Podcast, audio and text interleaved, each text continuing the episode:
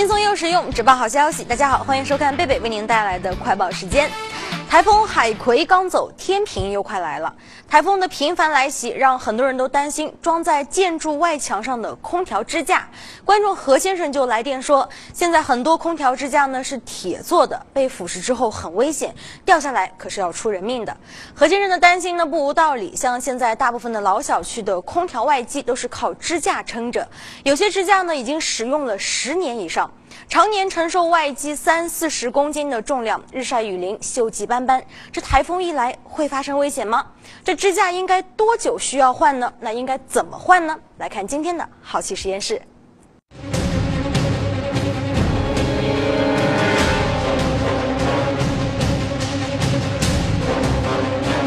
时间上肯定要修的了。嗯，修，你们觉得会不会断或者掉下来的？会的。我想它应该是不会，它。第一，我以前我也看过这个东西，它装的很结实，晃不动的。它就算生锈，它也不会掉下来。如果像那些质量好的话，估计没啥问题。有些东西事情发生了才会去考虑，不发生没人去赶去看这些东西，对吧？挂在露天多年的空调支架到底牢不牢靠？似乎找不到令人信服的说法。锈迹斑斑的铁架还能承受多大的重量呢？口说无凭，实验为证。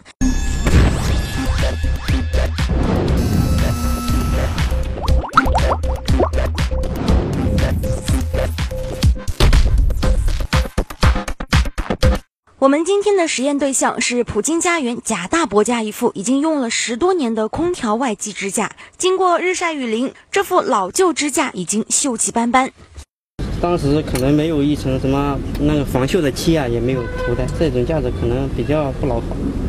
能够固定的只有一颗，下面有一颗呢是比较松的。我拆的时候也也也感觉到了，下面有个螺丝，你一冲，那一一拆的话，那个螺丝。一拔都就能拔得掉。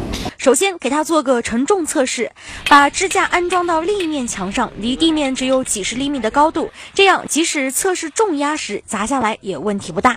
就稍微倾斜一点，让它有一个托，这样的话它那个膨胀螺丝不会直接受力拔下去。哎，这样的话它这个膨胀螺丝可以直接像像一个挂钩一样，我怕这个支架最起码还可以挂得牢。目前，空调外机支架的承重力并没有专门的国家标准，但在行业内有一个操作规范，就是空调外机支架必须能够承受两百公斤的重量。支架装好后，我们又从健身房搬了两百公斤的杠铃片。这实验还没开始，两百公斤的杠铃片就已经把实验员小芳累惨喽。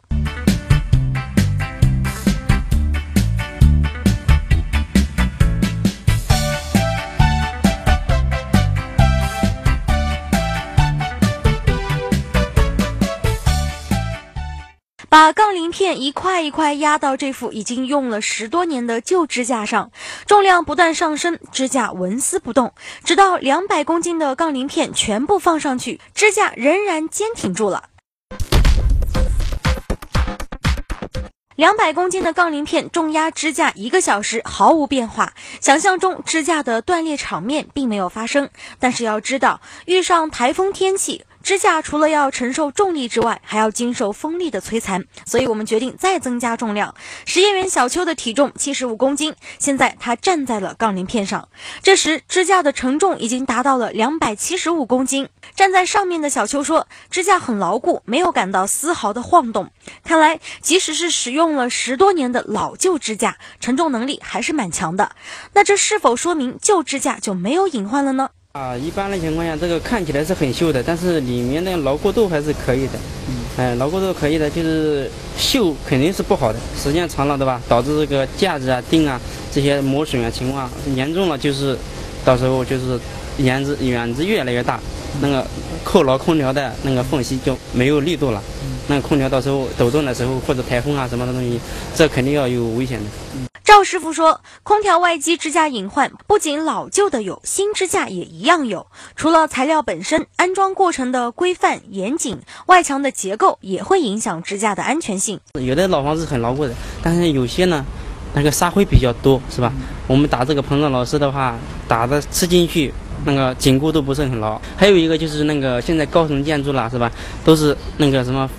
那个保温层比较厚。哎，我们普通用的膨胀老师只有呃五六公分那么长，那个这个深度呢，我估计就不够了，因为这个保温层就有一一公分、两公分多了。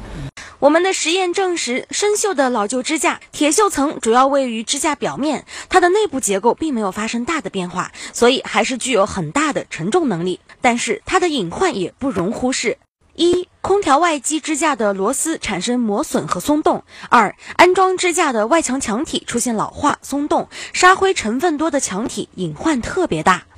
对于空调支架的安装方法和使用年限，国家并没有统一的硬性标准，但每一个厂家都会有自己的安装规范和流程。在使用的过程中，最好给外机装上遮雨棚，这样可以防止雨水对外机支架的腐蚀。支架安装好以后，最好三到四年请专业人员上门检查一次。如果发现问题，要及时更换。更换一副外机支架也不贵，大概一百块钱左右。对于支架本身的安全问题，我们也咨询了生产厂家。目前市场上在用的这些基本上都是角铁啊，好一点的就是镀锌的。再一种就是市场上比较好的一种呢，就是镀铝锌钢板。它的话和不锈钢这个防锈能力的话，应该说差不多啊，应该在十五年以上的。快报市经中心记者郑建芳报道。